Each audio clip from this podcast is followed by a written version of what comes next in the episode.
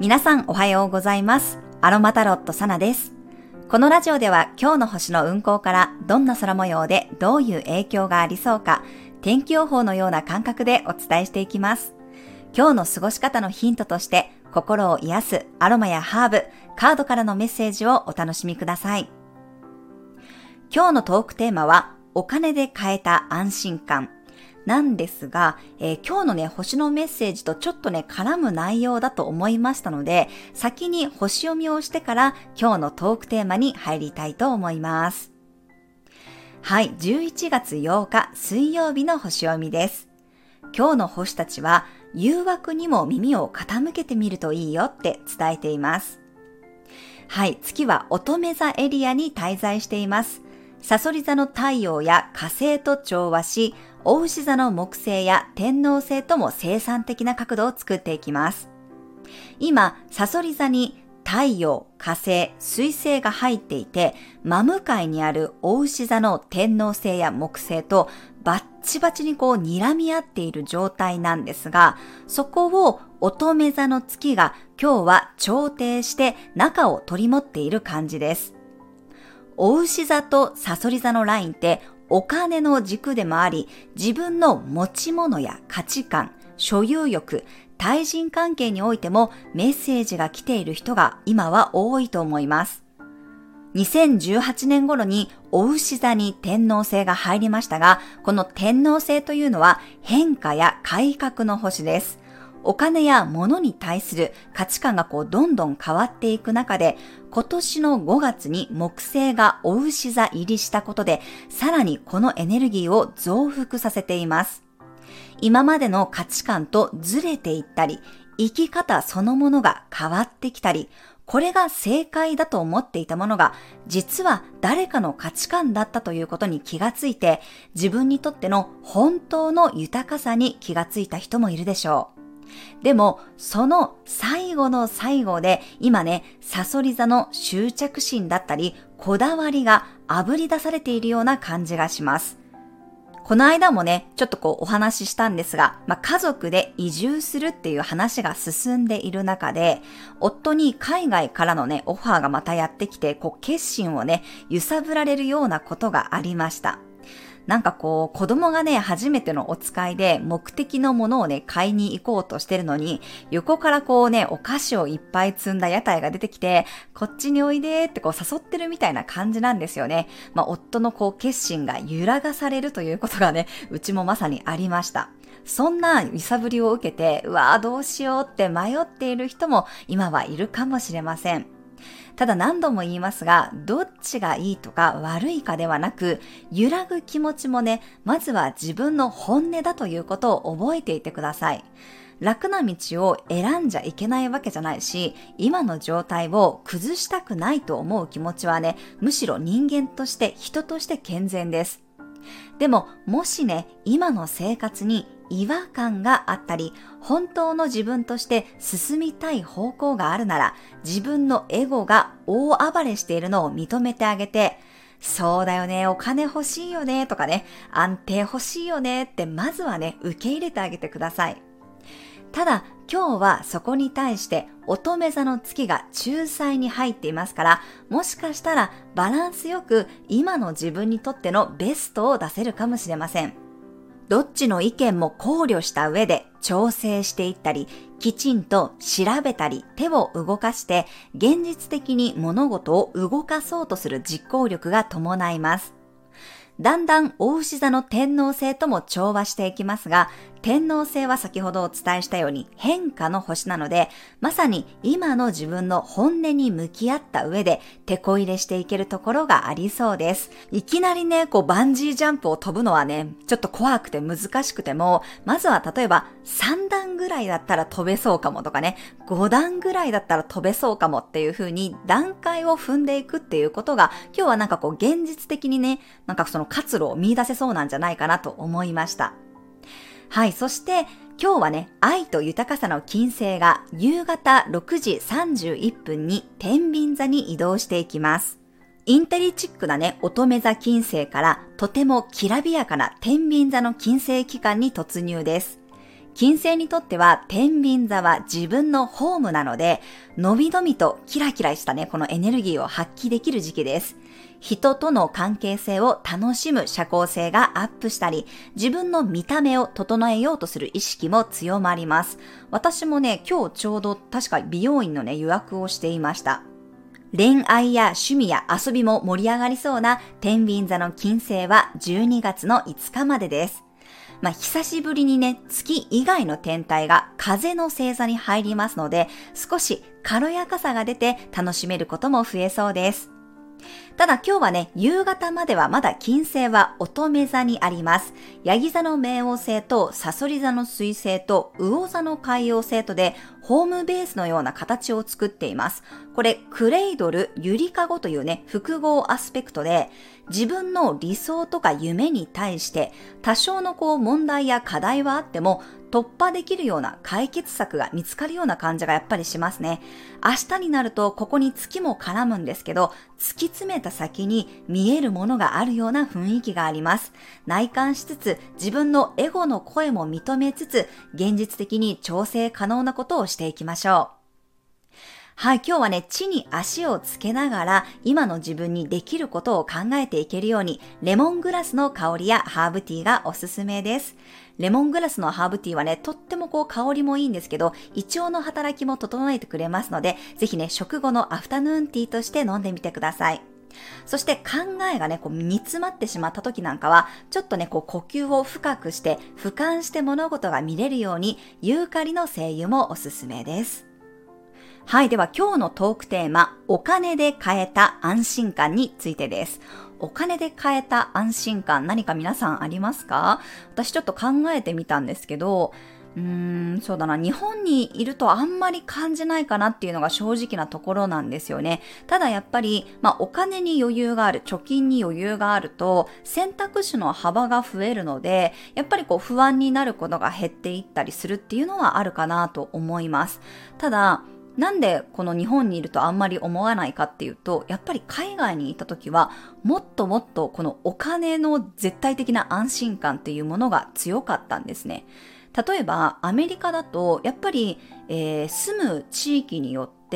うん、家賃がかなりこう顕著に違うということがありました。これは、まあ、日本でもそうだと思うんですけど、例えばね、やっぱり、えー、子供がいると学区を選ぶ、まあ、学区を気にするっていう人多いと思うんですけど、アメリカってすっごい正直に調べると、公立の学校だったとしても、ランク付けされてるんですよ。レベルが一目瞭然なんですね。レベル10の学校とレベル5、6の学校だと、やっぱり先生の質だったりとか、うーん、設備だったりとか、環境が全然違うんですよ。これ公立の学校でもです。どっちも、えっ、ー、と、お金かからないんです。無償で行けるんですけど、だけど結構な差があるので、やっぱりレベル10の学校にみんな行かせたいと思うんですよね。そうすると、やっぱりその学区の、あの、学校っていう、学校じゃない家っていうのは、めちゃくちゃやっぱり家賃が高かったりとか、あの、家を買う場合の税金がめちゃくちゃ高いんですね。そういうふうにやっぱりそこでも教育環境を選ぶっていうことに対しても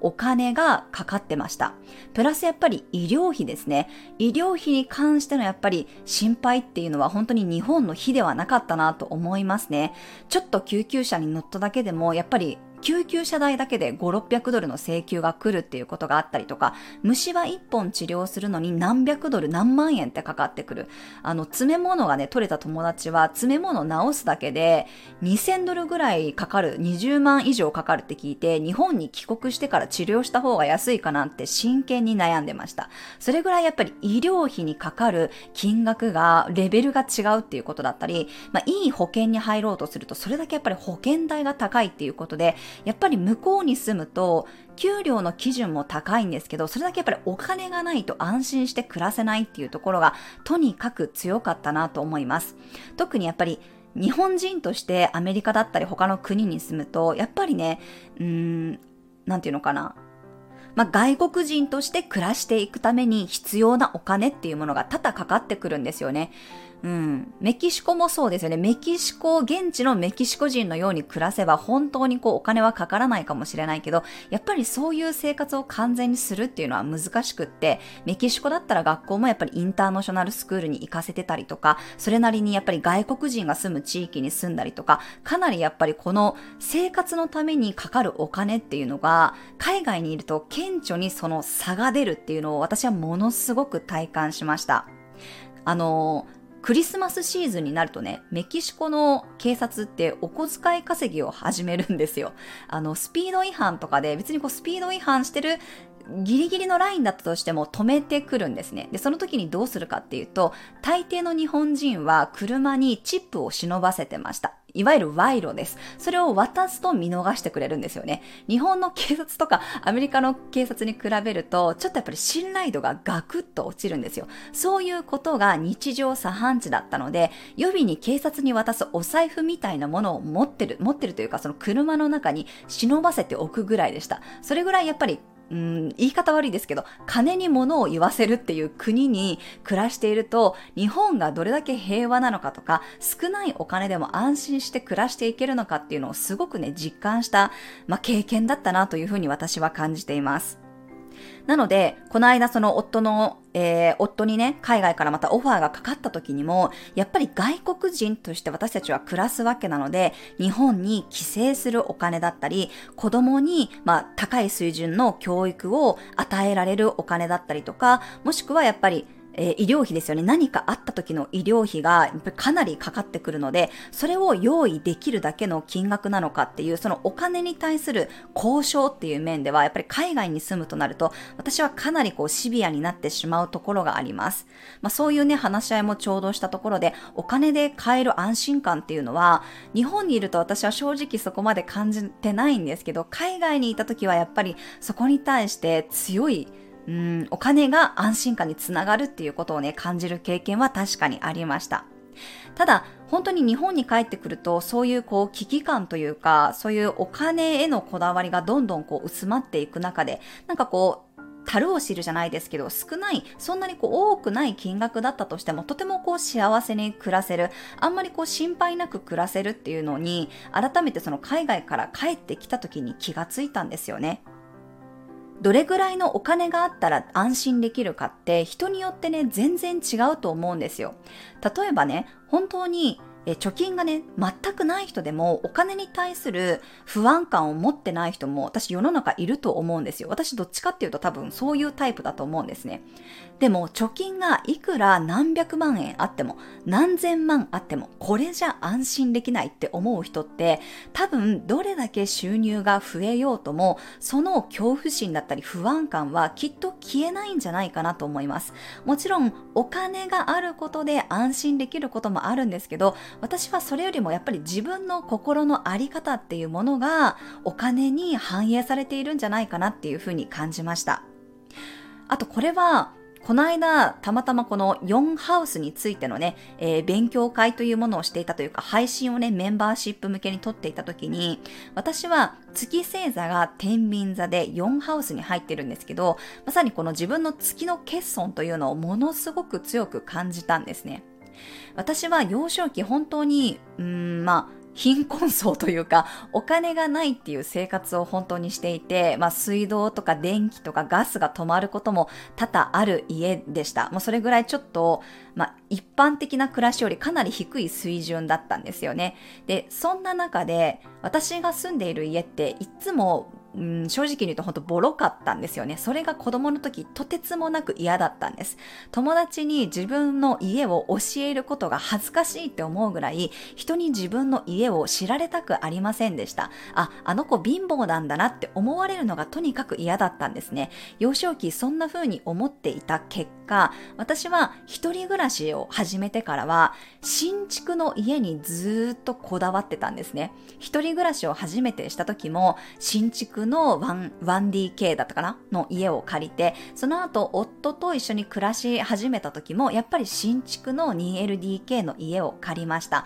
そんな風に子供の時のその綺麗な家に住みたいっていう欠乏感みたいなものを埋めてたんだなっていうことに改めて気がついたんですよね。これは大人になってからもそういう面がすごくあったなと思いますね。メキシコで、えー、見た物件もやっぱりこう最上階だったりとか高級マンションだったりとかそういうところをすごく自分が求めていたことに私は気がつきました。ただ自分の太陽活動に専念できるようになってきた時にそこに対してのこだわりがやっぱり薄れていったんですよね。この月の欠損の話ね、聞いたことある方もいるかもしれないんですけど、どれだけ月の欲求に応えても本当の意味で満足できることってやっぱりないんだなっていうことを感じたんです。それよりもやっぱり自分の太陽の活動をすることによって、私はそこの安心感ではない、なんか別の心の安定っていうものを得られたように感じています。だから今はもう家のこだわりはだんだん緩んでいって、田舎に移住して、田舎のね、もうちょっとこうボロっとしたね、家だったとしても家族みんなで快適に過ごせるんだったらもうそんな家でもいいや快適に過ごせるよっていう風に気持ちを切り替えることがようやくできたんですね。だからお金で買える安心感ももちろんあるかもしれませんが実はその何かこだわっているものの奥には本当の自分のやっぱり本音本心が眠っているのかもしれません。私もとにかく綺麗な家に住みたい、新しい家に住みたいって思い続けてました。だけどその奥底には幼少期のボロい家が嫌だった、貧乏な生活が嫌だっていう気持ちがずっと眠ってた、隠れてたんだなっていうことに気がついたんですね。なので、お金で買える安心感だけではなく、何かが足りないと思うとき、何かが欠乏していると感じるとき、何かを強く求めているときに、その裏側にあるものにもぜひ目を向けてみてください。そこには何か大事なメッセージや心の声が隠されているのかもしれません。はい、それでは今日もカードから1枚心が楽になるメッセージをもらっていきます。今日はえー、ユニコーンオラクルカードからメッセージを1枚もらいました。はい、今日のカードは You are Gifted のカード。私このカードね大好きです。あなたは素晴らしい才能に恵まれています。あなた自身がギフトなんだよってことをね伝えているカードです。あなたはとても聡明で才能に恵まれています。そう、なんかどうしても人って自分以外のもので自分の価値を埋めようとしているところがありますよね。うん、だけど本当の価値っていうのはやっぱりあなた自身であり、それ以外の何者でもない、何でもないってことをね、伝えているような感じがしました。つい自分にないものを何かで誰かで埋めようとするところが私にももちろんあると思いますが、はい、そうではなく、あなた自身が一番のギフトなんだからねっていうことを伝えてますので、ぜひね、このメッセージをお受け取りください。はい、それでは12星座別の運勢をお伝えしていきます。お羊座さん、奉仕精神が強まる日、誰かから頼られることがあったり、自分が調整役になることもあるかもしれません。自分の愛用品や心身のケアの時間も忘れずに。お牛座さん、愛の循環が生まれそうな日、誰かからの愛を受け取ったり、自分も誰かに思いを伝えたくなるかもしれません。自分を上手にアピールできるでしょう。双子座さん、自分のことに集中したい日、いつもの場所や顔ぶれの方が安心して物事に取り組めそうです。蟹座さん、柔軟性が大事になる日、新しいメッセージが入ってきやすいので自分から取りに行くのもおすすめです。計画はまずはざっくりとでいいでしょう。獅子座さん、今後必要なものを用意したり仕込むような日、がっつり取りに行って大丈夫です。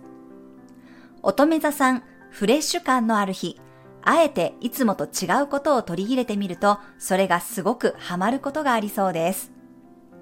天秤座さん、心の声が大きく聞こえてきそうな日、夕方になると金星が天秤座に入り、魅力アップ期間に入ります。人からのお誘いも増えていきそうです。自分磨きも成功するでしょ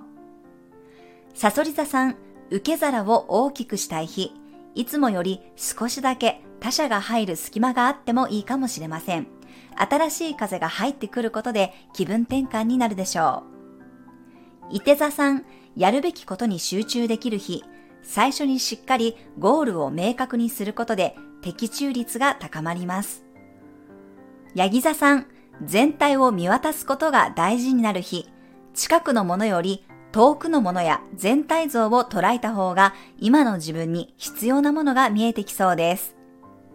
水亀座さん、信頼関係が大事になる日、いいパスがもらえたり、受け取れるものが多いかもしれません。もらったチャンスを自分のものにしましょ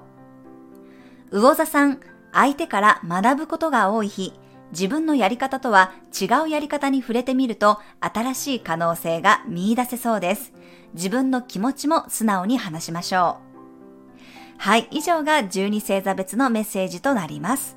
それでは皆さん、素敵な一日をお過ごしください。お出かけの方は気をつけていってらっしゃい。